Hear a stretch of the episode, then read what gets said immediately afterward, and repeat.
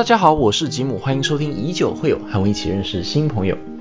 呃，这一集啊，终于是我们解封之后第一次可以面对面访问，但是这一次啊，不是像之前答应大家的法鹏的李师傅的访问，因为原本跟法鹏李师傅录的访问，不知道什么原因，可能因为干扰还是接线不良的样子，呃，音效档没有办法使用，呃，非常多的杂音，所以变成呃要下一次再找机会。跟法鹏的李师傅做访问，这一集是要介绍我们这一次新进口的精酿啤酒。因为上一次我们进口这些酸啤酒，大家之前集数也都有听到，反应还不错，所以我们决定又新进另外一间啤酒厂，也是来自俄勒冈州的，专门做酸啤酒自然发酵的啤酒厂，叫做 Upright。那这次访问的对象和我一起喝酒的是 Andy。大家好，我是 Andy，啊，大家都通常会叫我叫世界的局长。Andy 算是台湾精酿啤酒圈粉丝里面最死忠的一个，他对于几乎每一个精酿啤酒厂，他都知道他们的故事，知道他们的来历，知道他们擅长做什么，甚至他知道他们得过什么奖，第一代、第二代、第三代的啤酒是什么味道。啊，原则上 Andy 非常的了解精酿啤酒，那他自己也有他自己的精酿啤酒 Podcast，叫做啤酒革命会，大家可以去搜寻看看听看看。啊，这一集我们一起喝酒，有一点不一样的模式，跟以前不一样。以前比较像是访谈，这一集比较像是分享啊，喝酒然后品酒的这个过程，希望大家会喜欢。那废话不多说，提醒大家禁止酒驾，未满十八岁禁止饮酒。那我们节目就开始吧。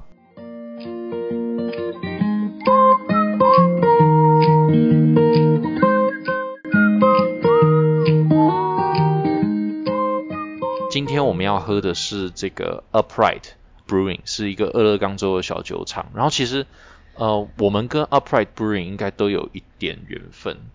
好，那我讲一下我第一次喝过的 Upright。我记得我第一次喝的 Upright 是在啊台湾喝的。然后那一个时候，因为我那个时候还没有做精酿啤酒，我连自酿好像都还没开始。然后，呃，我每一次那个时候，我好像有一次回去美国，然后我从美国。就会去那个精酿专卖店收集一大堆，扫扫一大堆货。然后记得那个时候就有一瓶，呃，啤酒是塞尚系列。然后回来喝，那时候根本喝不懂塞尚，那时候都在喝 IPA 嘛，喝不懂塞尚，觉得啊这支酒超那个超无聊。然后，可是后来，嗯，那些瓶子我几乎都有留着。然后，呃，上一次，哎，我上次进 Upright 是二零一九年嘛？对，二零一九年的时候有进口一次 Upright，然后那个时候我就去翻之前的瓶子，说，哎。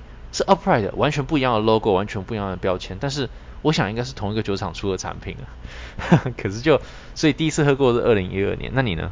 我自己的话其实是应该是二零一七的时候，那个时候其实是亚洲刚只有日本进口，然后我那时候是跟一群朋友去东京就啤酒旅行，然后去之前就做很多功课，刚好有些其他国家的 beer geek 有有去东京。你是喝到哪一款？因为刚刚讲过嘛，就我喝我其实喝三四款的，那个时候。大瓶的，那时候其实有一支是，我记得叫做 Oregon Saison，嗯，就是 Oregon Original Saison，我印象中了。然后他时候它酒标其实都长得类似，就是偏那种黄绿色基底的，然后它有一个半圆圈之类，我印象中是长这样子。然后我们那时候喝都七百五十 ml，我记得是那个时候一个别的国家的别的可以刚好提前我一个月去东京，然后去之前还跟我说，哎这边有开一间新的店，然后里面有 Upright 跟上次我们喝那个 Loston 啊，对对，所以其实我第一次喝的时候是 Loston 跟 Upright 是我同时第一次喝，都是俄勒冈州的这个 酸啤酒。那一间日本的进口商其实都进蛮多奥勒冈的啤酒，包括 Little Beast 他们其实也有进。对对。对对对，应该就是那个人在进了，对，可能就是同个 同个同一个人，因为我找的也是那个人。然后，嗯。所以这一次，呃，我们从，哎呀，我们应该讲一下 Upright 这个酒厂它的的这个这个故事了。因为呃，酿酒师每一次呃我进口酒的时候，他们都会帮我录个影片。那我这次有 Upright 的酿酒师有讲说，他们其实好像开十二年了。他们开蛮久，而且我印象中，我最开始知道他们家就知道他们就是以 Farmhouse 类的，就比方说是塞颂啊、Dear d e g a r d 啊这种，就是比较对对对。美国他们后来会酿，他们自己会都会叫方号什么。其实这是有点类似的风格，但是就是有一些小部分的落差。然后他们都是以酿这类的风格为主。对对，然后呃，他们的那个呃，创办人有特别讲，他好像还是酿酒师吧，他有特别讲说，他们团队他的酿酒团队几乎都没换过，十二年来都是始终如一。然后他呃，酒厂会叫 Upright 的原因，是因为它那个厂好像原本以前是个爵士乐的表演场地吧，然后 Upright 好像有一个什么跟什么乐器有关，所以你看它很多标签。像那个 Ice Blend 啊，或是什么都会有，都是很多爵士乐器啊。哦，对，这个其实它有，它其实官方有直接讲，嗯，它跟那个叫 Charles Mingus，就是有一个很著名的爵士乐手。对。然后因为那个爵士乐手他的音乐，他其实他自己有讲说他他就是没有一定的风格，他自己觉得他的他的音乐就是游走在各个风格之间。对。然后 Upright 他们就是他们酒厂就是用用他那个名字，就是另外那个 Upright 这个名字的意思。嗯。意思是说他们的酒就跟这个爵士乐手他的音乐一样，就是他你无法定义我的风格，我觉得酿我自己想要酿的。所以虽然说它上面说是以塞颂啊、b e a r d God 啊，或者是就是美国广义的 Fun House L 的这种风格为主，但它其实结合奥勒冈在地的一些元素。所以有时候喝起来，其实你会觉得说，跟你想象中那种标准的塞送、标准的 b e a r d 的味道有点不太一样，嗯，就是有点难直接联想。所以就是跟他们想强调的那个元素有点像。就我们可以一支一支开来喝，我们直接针对酒来讲，因为我口蛮渴的。好，我们可以现在开始。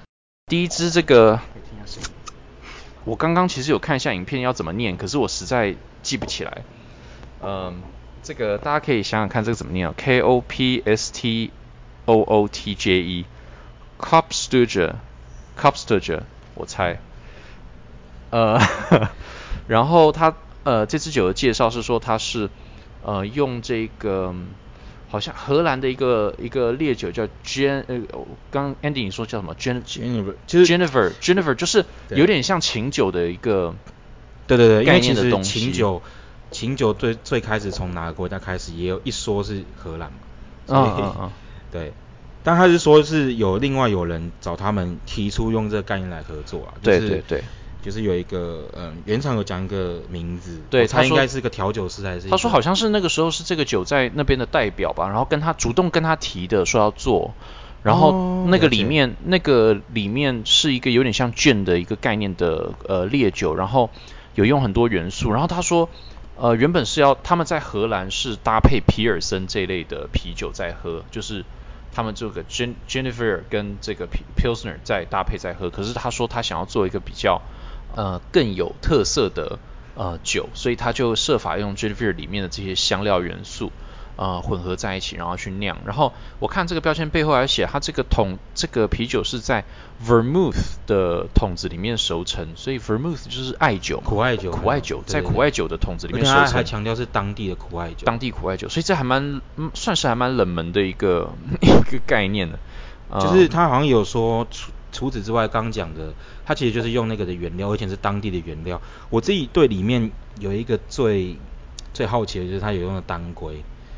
当归，当归，那个翻译写当归啊，我也不知道到底是不是真的当归。是说他那个介绍介绍里面，你说姜啊，然后茴香啊，甘草啊，杜松子啊，丁香啊，然后有一个有一个讲是当归，但我不知道是跟我们你知道真的中药材的当归是一样的东西，这我有点不确定，有时候可能是翻译上的问题。对，等一下，等一下，我们可以呃，等一下录完我们这支酒录完，我们可以查一下，因为我觉得这个还蛮有趣的。呃，其实这个很多人都会，哎，我。我们自己，我们吉姆老爹酒厂也有做这种汉方啤酒，没有？我们只是做一个 什么人参、人人参啊什么的啤酒。嗯，其实这代表这种这种酒类其实还蛮常见的，就是在啤酒里面加这种。好，我们现在来试喝一下，就有一个甜味，我觉得闻起来就有点那个 funky 的味道。funky 这个词其实跟我们之前在直播有聊过嘛，它其实是有一个氛围型的一个形容词。如果你真的要讲的话，它也不是说真的是那种皮革的味道，它就是。都有一点的感觉，可能是放比较久的那种甘草啊，然后有点点就是马酒里面有点动物的味道啊，对，集合起来的一个综合的一个。Funky 比较明显的，就是 Funky 蛮明显的，然后有点咸咸的，不知道是不是回是不是因为嗯我的直觉对这些香料的联想都是咸的食物，所以有点偏向是蜜饯的咸感，嗯，但是没有很突出，像我们上次喝的那几支。可能 Lost on 的樱桃的那个蜜饯的味道更明显，咸味更明显。这个比较收敛一点。然后尾巴喝起来非常的干爽，很 dry，嗯，就是喝完之后会分泌一点口水的感觉。对，并并没有不不会留在嘴巴里面，而且比我想象的意淫很多。就我现在的喝会觉得说我可以大口的喝下之后，然后再用鼻子把气吐出去，会出现一堆我刚刚讲的 funky 之外的一些呃有点香料或者是草药的味道。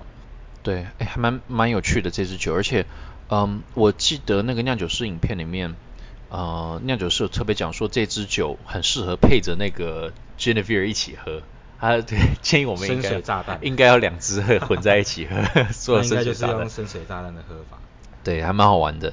嗯，这也是蛮特别的啤酒，这种啤酒我自己在猜，就是之前喝过类似这种，比方说是某一支啤酒的啤酒蒸馏酒，然后做深水炸弹的感觉的话。它反而会把一些香料味抵消掉，然后会让其他的可能更 funky 或者是麦芽或谷物的味道会更突出。嗯嗯。因为等于是你知道它里面假设本来有那个香料的味道，那稍微稍微就是抵消之后，就会反而把其他的元素凸显出来。对。但这是我之前喝其他类型也是要我们做这种深水炸弹的建议的时候的一个心得啊。嗯嗯。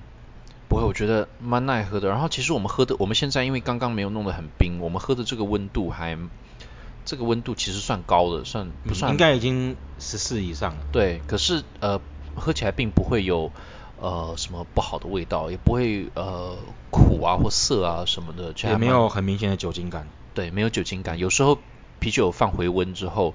啊，那个酒精感会很明显，就会有烧烧的感觉，这个完全不会。对。然后酒精度有七趴，所以呃，如果会烧的话，回温是会烧的，但是并没有那感觉。其实我连那种酒精的灼热感都没有。没错。其实蛮出乎我意料之外的，因为我本来以为这次是会味道很重的一款。对，然后我觉得有一个，嗯，那个，那我觉得现在有喝到一点那个。那我我我中药药材的味道我没那么熟悉，但是有一个草皮，有个木呃树根呃树皮的味道，我其实还是觉得偏药草感。对，就是我还不会假设我没有讲的话，我不会特别跟真的跟中药的药材联想，但我觉得真的是有点所谓的 herb，就是那种药草的感觉。对对，有，我觉得是那个，我觉得就是那个 herbal 那个味道还蛮蛮强烈的。对，它跟我们讲那种。就是草本就不太一样，对对对，OK，那哎，我们准备要不要喝下一支啊？好，哎，补充一下，我们刚刚查了一下，它里面用的原料确实有当归，可是它那是洋当归，西洋的当归，所以还蛮特别的。它名字中文名字翻叫做欧白芷，欧白芷，那个草字头下面停止的止，对，还蛮有趣的。然后呃，好，好像有五香，呃，然后跟这个姜，还有呃茴香，还有丁香，cloves 丁香，对，还有那个杜松子，杜松子，然后它里面用的谷物有，呃，原则上大麦、小麦、玉米，呃，都用上了。对，好像它搞裸麦，好像还黑麦都呃，裸麦、裸麦、黑麦，对，就是裸麦跟黑麦是一样的东西了。对对对，这都用上了，所以算是一个大杂烩的啤酒，然后。蛮有趣的，来来，我们现在拿下一 Midnight Reflection。那 Midnight Reflection 酒精度是三点五，所以非常的低。Andy，你说你查资料，他们是呃使用了一个很特别的一个呃俄勒冈当地产的这个大麦芽嘛，但是是呃叫 Obsidian，Obsidian 就是黑曜石，黑曜石大麦芽，就和呃它没有壳，比较像小麦，对不对？对，然后还有另外一种是叫 Breakout，就是黑黑色的燕麦。假设字面上翻的话。然后它是来自一个叫呃 s c a r g i t s c 呃 s c a r g i t Valley，就是有一个小产地，他们他们就是小批次的那种麦芽。然后他说这个算 table size 上了，就是可以直接喝的，就是因为酒精度低，很耐喝。然后呃他说这个谷物在酿造的过程当中，因为它呃虽然是大麦，但是它的行为比较像小麦，所以它很容易黏。然后他说，所以酒精度才 做那么低，因为 酒精做太高，怕整个。机器会塞住这样子，然后他说很有趣，是它有一个泡泡糖的味道，酿出来会有一个泡泡糖的味道，我觉得这一点听起来很有趣。对，然后他也说就是这一个主要是用阿布莱他们自己就是常在用的一些二手的那种橡木桶啊，然后加上到他们自己擅长的那个混合发酵那些酵母去做，所以其实还蛮多，就是酵母的特征据说会跟他们自己的 house 一直会比较像。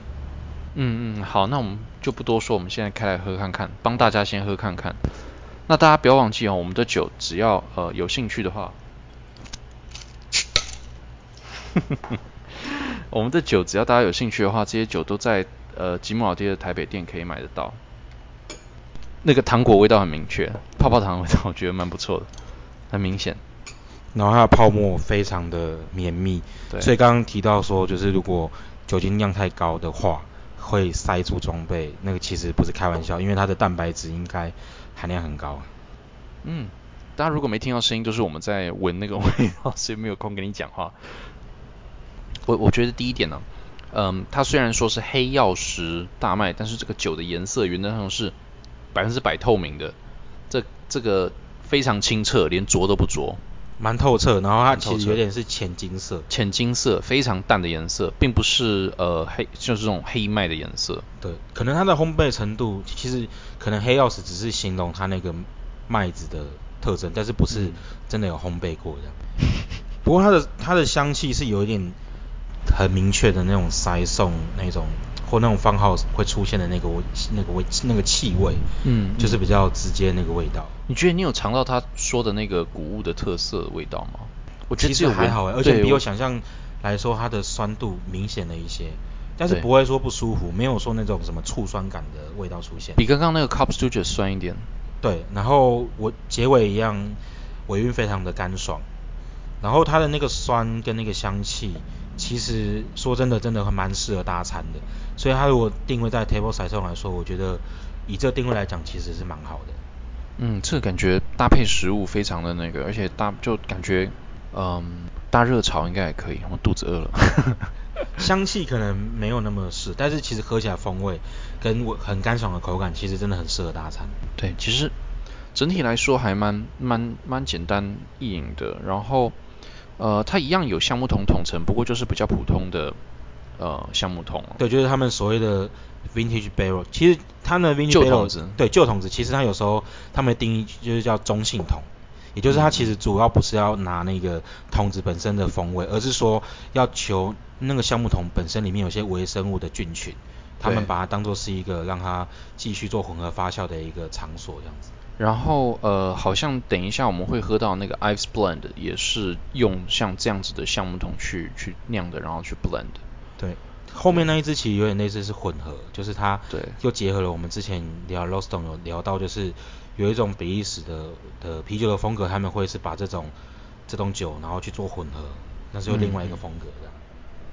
还还蛮有趣的。然后呃，酒标看起来其实标签叫 Midnight Reflection，然后标签设计的非常。怎么讲？看起来比较像 stout，我不知道，真的看起来会觉得这支会很深。对。然后我其实有注意到，其实刚因为我们有一直有聊到 u p r i h t 是一个跟音乐很有深度结合的酒厂。对。所以它其实每个酒标，其实你都会觉得像是个专辑的封面的那种感觉。啊，对对对对，确实有一点。然后我们看有一些后面两支啤酒，其实我印象中它都有一些乐器的元素在。啊，对对对对，然后其中一个，对对，没有错没有错。好，那我们这支就先这样子，我们把它喝一喝，反正三点五趴，然后我们准备来喝下一个。我们接接下来喝第三支叫 Woodwinds。Woodwinds 其实，哎，Woodwinds 应该本身就是呃有那个我不确定，可是好像管弦乐吹的管弦乐好像叫 Woodwinds，所以也是有音乐性主题啊。然后呃。它的标签上面就是很多，就是一个呃水水彩画的森林。然后有趣的是，因为这一支啤酒里面有加这个叫呃 poplar 呃 poplar 呃 bud 的种子。那简单讲就是，我们查了一下是白杨白杨树啊，西洋白杨树的种子。然后说有一个油呃比较油一点，有一个油脂味，呃有点树脂油脂的味道。然后呃。比较呃土味也比较明显，比较呃就是他会说是原厂说要比较 earthy 一点，然后可能会带一些松针那种 piney 的味道。对对，我还蛮期待的，因为听起来是一个他说这支是完全是一个以森林发响的主题的啤酒，因为他们俄勒冈州在美国的这个西北方，美国西北方华盛顿俄勒冈那边就是以这个大片大片的森林出名的，所以。嗯，就是我觉得是一个蛮不错的创意了。然后我觉得很少酿酒师会想到用植物、用树的这种种子，还有它的呃天然的油脂来酿酒，我觉得这是非常啊大胆的一个一个做法。好，我们先来试喝看看。而且它的封面其实就是除了刚刚讲的森林之外，它其实那个树上面都是一个一个孔洞，其实就有点像是就管弦乐，对管弦乐那种直笛那种。对对，因为因为呃我刚刚讲 wood 呃 winds 好像就是呃交响合唱呃交响乐团里面 winds 就是管弦嘛，strings 就是那个叫那个那个我也不懂，我不是音乐的人，可是就是拉的那种。有但而且它这个其实是呃有三种不同的。筒子里面的塞松去做勾兑，所以其实真的是有点那种管弦，就是很多人然后混合的那种感觉，蛮不错的。然后你刚刚讲的这个没错，它这个森林，我刚看以为只是森林，它这个标签上的树干每一根都画了这个孔洞，是要强调的，应该是说它又是森林，然后又是管弦乐这样子啊，蛮有创意的。哦，这个气听起来很充足哦，这个泡沫没像刚刚那个那么冲。好，我们现在先闻看看。刚那个我猜可能是有加燕麦的关系，所以它的那个泡沫是更绵密一点。主要是 Saison，刚开始闻的时候或许闻得到一点那个，我不知道，我从来没闻过白杨树种子什么味道。是，如果说有一点松脂味的话，maybe 前面闻的时候有一点，我觉得喝起来没有。其实气味有一点，闻起来比较偏是草本的味道，然后带一点点那个有点像是蜜饯的酸感。有点蜜饯的酸咸感在闻起来的时候会有点像，然后再仔细闻的话，塞送酵母带来的那个比较明显的酵母的味道会在尾段慢慢出来，但喝起来其实是偏酸，其实比我想象的酸度再高一点。我主要还是在找那个白杨树的味道，白杨树的味道可能真的太难想，尤其还是种子。没有，我们常常讲说那个香气本身是一种记忆啊哈，你有闻过那个味道，你才有办法形容那个味道。我们哪一个人有闻过白杨树种子的味道？我觉得应该是很少。不过他们他想他讲说有呃松针啊或树脂的 earthy 的味道，你有闻到吗？其实还好诶，我反而觉得这一只是除了比刚刚那两只是 dry，但这两这一只除了 dry 之外，多一点点的甜味。尾巴有点像是蜜饯的甜感，慢慢的拉起来。我我觉得是有一点点的，可是也有可能是因为我先入为主，我知道，我觉得，呃，因为上面写说有，所以我就觉得有。但是因为像 earthy 这种味道，会比较像是偏嗅觉的那一种感觉。嗯。因为 earthy 你很少很少人会吃土吧，所以 很难说。现在疫情期间吃土的人应该不少。然后但松针的确我是没有什么闻到，但是我闻到一点点草本的感觉。只是不像是那种我们可能常熟悉那种美国的啤酒花带的那种松针的那个味道，可能跟这个味道会有点点。因因为它这个松针的味道是来自这个植物的油脂，而不是一般我们呃一般我们喝 IPA 的时候那个松针味道来自于是这个啤酒花的精油嘛。对，所以我我觉得有可能，因为我觉得闻到是偏草本那种的香气。其实说穿了就是我们不熟悉那个味道，所以。除非他真的给我们白杨树的种子这个 sample，或者因为我们平常都在闻松针。对对对对，我们平常看到白杨树，我们都会凑过去一直闻这样子，要不然很难形容这个味道。酿酒师他自己也讲说，就是这个味道很难，它那个味道很难形容。然后酿酒师其实有特别提到说，呃，因为它是三三个不同桶的塞松混酿的嘛，他有特别提到是 fooders，fooders 其实跟我们之前有聊过 Loston 有些酒一样，fooders 是那一种就是很很大型的酒桶，它可能是。一百升的那一种，呃，超呃可能好几吨的那一种，就是它是直立式的木桶，嗯，然后它是用这一种的桶，然后再来做，呃，可能把这些塞送放在里面盛一段时间。他有说大概是二零一八到二零一九之间酿好放进去盛，然后到今年是二一嘛，然后他是去年的时候才装瓶，所以他有混了好几个不同的所以它其实风味上不会说就是真的非常的。呃，虽然说喝起来易饮了，但是你可以感觉到风味的变化，不会说真的就是一成不变，然后味道是很单一。我觉得现在喝完之后，喝完之后留在嘴巴里面的味道，还是喝完之后留在嘴巴里面的味道是白杨树种子的味道，因为我觉得有一个很难形容的一个感觉，一个呃呃留在嘴巴里面的感觉，是不是一般塞上或酸啤酒会有的感觉？有一点。我觉得是结合有点蜜饯跟那个草本的味道，但是说真的，我也不知道白杨树的种子到底会。我再喝一口看看。喝进去的时候主要是那个酸味，它的酸味其实蛮舒服，然后它带一点甜。比起前面两款的话，前面两款的酸味都是虽然有，但是就是没有那个甜味去平衡。但这款在喝你会感觉到很明显有一点甜味去平衡那个酸感。我在很努力抓这个味道，我觉得很难形容。我就觉得现在只能猜是最后这个味道，要不然我还是觉得好像 就是呃可能木质调的味道也多一点而已。到时候如果喝到这一支的朋友。也欢迎跟我们大家分享。我那个欢迎所有听众当中，有人知道白杨树的种子的味道是什么样的人，麻烦买一瓶喝喝看，告诉我们说到底有没有，我们都很想知道。因为有时候那种欧美他们会用的，就是会用各种树木的种子，什么白桦树啊，或者是什么各种树的种子，其实对我们来说就是台湾都没种啊，我们根本就不知道啊。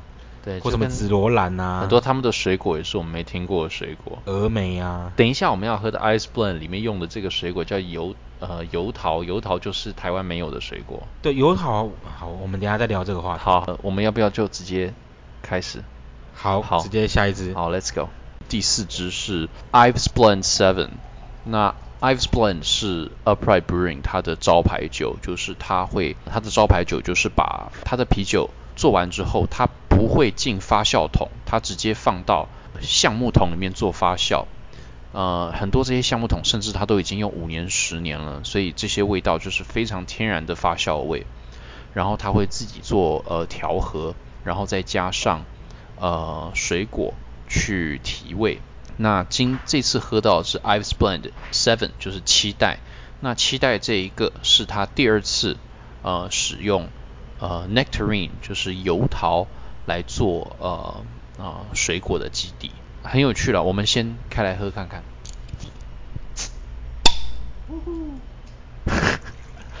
开心，这个看起来，哦，看起来很不错。其实我觉得 Upright 这四支酒酒色看起来都还蛮淡的，都不是呃酒色很很很很深的酒，有点浅金色的感觉，浅金色，而且都还蛮清澈的，嗯，很清澈。啊，你有闻到他刚刚说的那味道？它不是我们想象的那种中式的黄酒的那个味道，它比较偏向他刚刚讲那种葡萄加烈酒的味道。对，那呃，刚刚那个酿酒师，我们看了酿酒师的影片，酿酒师特别跟我们讲说，这支酒他觉得有一个很大的特色是，法国在呃侏罗山脉这个地方，就是跟瑞士的交界区这个地方，有一种叫 yellow wine，中文翻译就黄酒，但它其实是用。呃，葡萄酒去做的，然后是做成有点像雪莉酒，比较干爽的 dry 的雪莉酒的的基底，然后这个会有一个这个氧化的味道，然后呃酿酒师特别说，虽然这个酒酒色非常浅，但是呃你闻它的时候跟喝它的时候都会很明显喝得到这个雪雪莉酒的这个味道，然后非常像这个，他特别强调了两次，很像法国的呃侏罗省这个地方的 yellow wine。呃，我我觉得闻起来也是，我自己闻也是觉得这个味道最明确。那 Andy，你感觉？其实闻起来是真的有他讲那种感觉，但是喝起来是油桃味道在后面有稍稍跑出来。其实油桃就是怎么讲，就是一般大家吃的水蜜桃，台湾大部分都是那种里面是偏黄的啊，然后稍微软一点的那种质地。那油桃其实是里面是比较脆，然后相对于呃大家一般吃的水蜜桃会比较白一点。所以，然后它果核会也会稍微大颗一些，就是跟大家想象的桃子类不太一样。我自己是觉得后面那个 stone fruit 就是所谓那种靠近那个桃子靠近果核那一块的那种果肉的感觉，蛮明显的。它不是偏甜的，它是偏就是纯粹是香气的部分的那种感觉。对对。呃，这支酒没有特别酸，其实前面几支酸味还比较明显，我觉得这个酸味反而没有那么明显。对，最后这一支其实它的水果的香气反而是比较明显一点。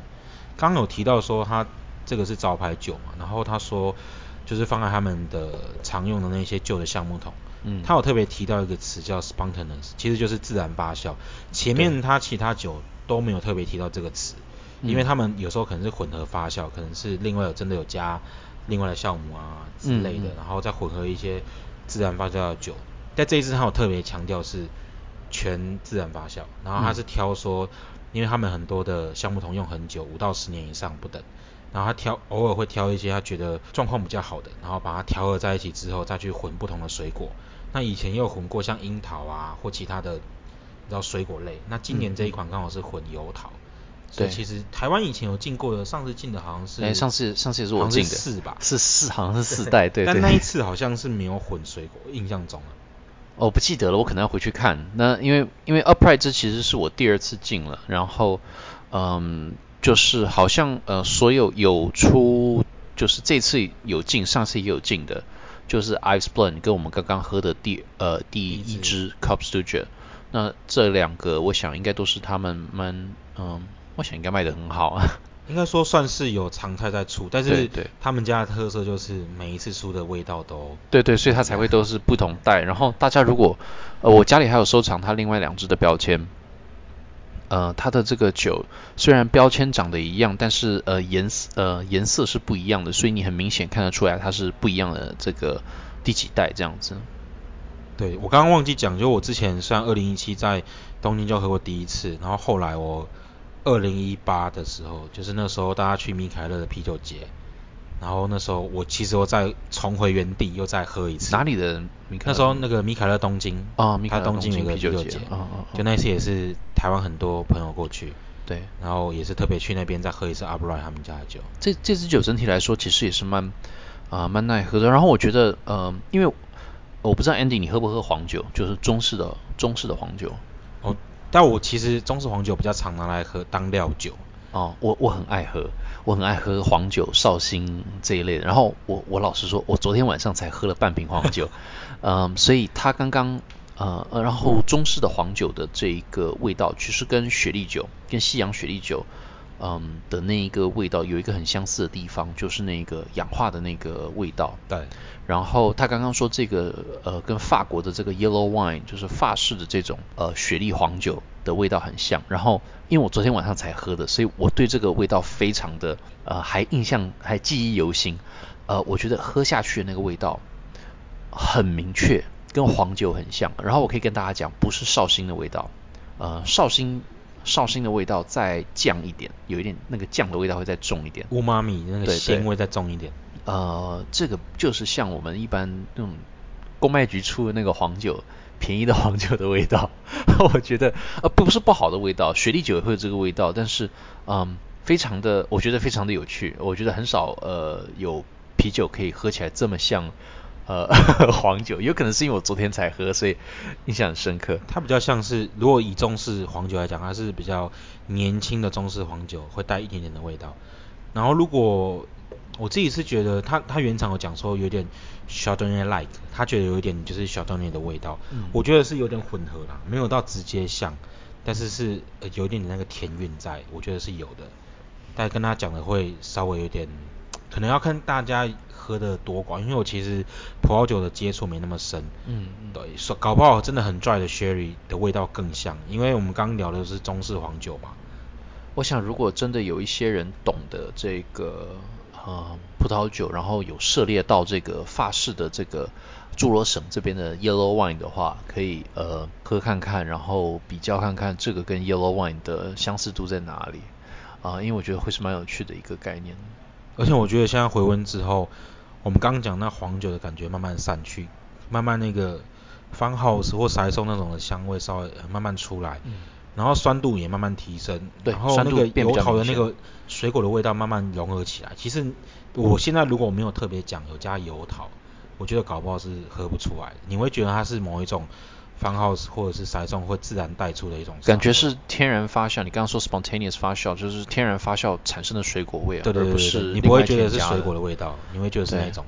然后有一点点那种，呃，如果葡萄酒的讲法是有点单宁感，但我觉得应该是就是统称橡木桶让这个啤酒带出一点点的那个味道，你会觉得嘴巴稍干，然后有点呃，就是舌头跟那个口腔之间会比较滑一点那感觉。嗯嗯。这一次的四款的 Upright 其实我觉得都蛮适合慢慢喝，就是回温也好，或者是大家可以挑选一些稍微收口一点的杯型，会让香气更明显。对，因为今天那个，嗯，那这是酒精度五帕，因为今天刚好 Andy 用的杯子，嗯，跟我用的杯子不一样，然后我们刚刚有比较过，确实两个不一样的杯型，闻到的味道真的味道会不一样。对我今天带是比较传统比利时塞送会用的一种郁金香杯，但我觉得大家可能可以找点就是收比较杯口比较收，然后杯度比较宽一点，然后大家不要把杯子倒满，你可能倒大概四分之一之类的，然后慢慢喝，其实那个香气的味道变化蛮蛮有趣的。嗯，我也觉得整体来说，然后这个厂跟现在喝 Upright 这个厂的酸啤酒跟其实跟上一次我们喝的这个 Luxon 的那个酸啤酒风格是也是非常不一样的，呃，就是呃这个相对完全不会跟 Luxon 比起来，呃不会那么酸，就酸度低很多。其实这一次的 Upright 他们家这一次都比较易饮，就比较 drinkable，非常 drinkable。但上次的 l o s t o n 有些有一些的品相其实有稍微比较尖锐一点，但那个尖锐是会随时间稍微回来变比较圆润。但一开始开的时候就其实会比较刺激一些，所以有时候大家喝的时候会觉得一开始味道比较酸呐，或比较明显呐，然后后来才慢慢变圆润。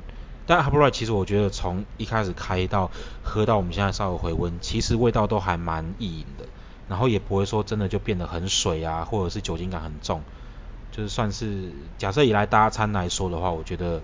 或聊天边喝，我觉得是蛮适合的一款。对，我觉得，嗯，今天这喝的这四支都比想象中的易饮，然后酸度都没有想象中的高，非常适合大家尝试看看。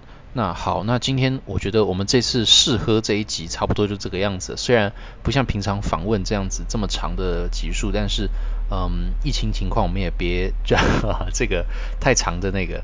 那，呃，Andy，你要不要跟大家？我下次找机会。再访问 Andy 给他跟给大家听了，那嗯，Andy 要不要介绍一下你的 Podcast？然后大家怎么找你，怎么听你的 Podcast？好，谢谢吉姆。那我的 Podcast 其实是我跟另外一个酿酒师朋友叫 Archer，我们做一个 Podcast 叫做啤酒革命会。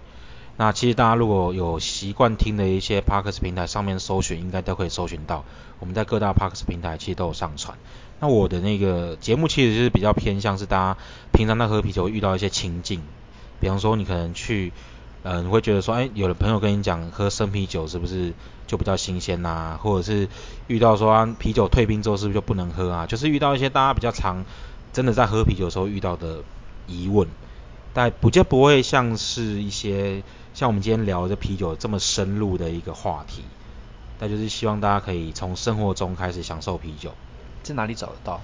其实，在像 Apple Podcast 啊，或商上啊。或可能像 Spotify 啊，或 Google Podcast，其实这一些各大平台我们都有上架。OK，那好，那一样大家记得，呃，和吉姆一起已久会友，现在已经改名叫已久会友了，在呃 Apple Podcast、Spotify，然后你想得到的平台原则上都有。然后大家记得，如果喜欢的话，要留五颗星啊评论。然后呢呃如果没有办法留五颗星评论记得推荐给你的朋友告诉你的亲朋好友跟他们说听这个 podcast 你的支持就是我们做下去最大的鼓励。那今天节目到这边谢谢大家拜拜。拜拜。